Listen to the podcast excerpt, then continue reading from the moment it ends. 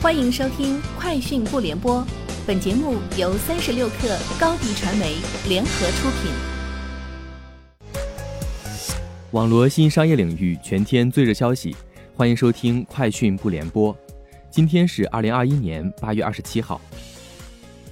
腾讯控股旗下微信公众号推出“我的商店”新功能，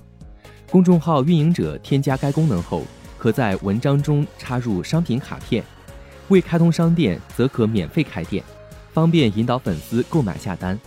根据官方介绍，将商店和公众号关联后，支持在编辑器添加关联商店中的商品，满足带货需求。公众号运营者发表文章后，用户将可访问文章中所添加的商品；而没有开通商店公众号，则可选择开设微店、有赞小商店、微信小商店、小额通、微盟小商店等。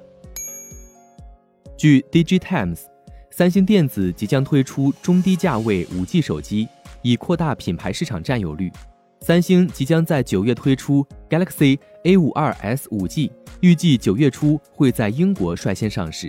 九月中旬在韩国上市。英国的建议零售价四百零九英镑，约五百六十美元。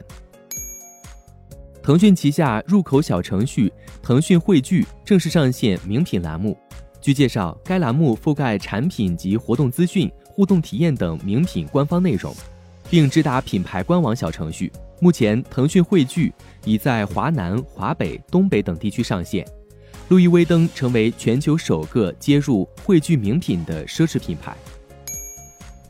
工业互联网产业联盟近日公布最新成员名单，钉钉通过工业互联网产业联盟审核，成为联盟成员单位。据介绍。钉钉将作为工业解决方案提供商，联合各成员单位开展信息技术应用创新和成果推广。三十六氪获悉，泡泡玛特公告称，二零二一年上半年营收十七点七二六亿元，同比增长百分之一百一十六点八，净利润三点五八七亿元，同比增加百分之一百五十三点八。零售店销售收入从二零二零年上半年的人民币三点一三三亿元增加到二零二一年上半年的人民币六点七五三亿元，同比增长了百分之一百一十五点五。截至二零二一年六月三十号，合计零售店二百一十五家，比截至二零二零年六月三十号的合计零售店一百三十六家增加了七十九家。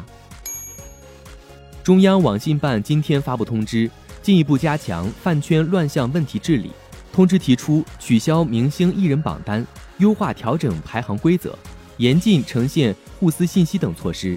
要求取消所有涉明星艺人个人或组合的排行榜单，严禁新增或变相上线个人榜单及相关产品或功能。微博方面回应称，目前微博正在全面领会精神，安排部署相关工作，认真落实相关要求。截至发稿时，微博不再显示明星超话的排名。抖音已下架明星榜。华尔街日报八月二十七号消息，苹果公司当地时间周四宣布修改 App Store 的规则，将允许软件开发者把苹果公司生态系统之外的其他付款方式告知用户。这是一桩集体诉讼拟和解方案的内容之一。以上就是今天节目的全部内容，下周见。高迪传媒为广大企业提供新媒体短视频代运营服务，商务合作请关注微信公众号“高迪传媒”。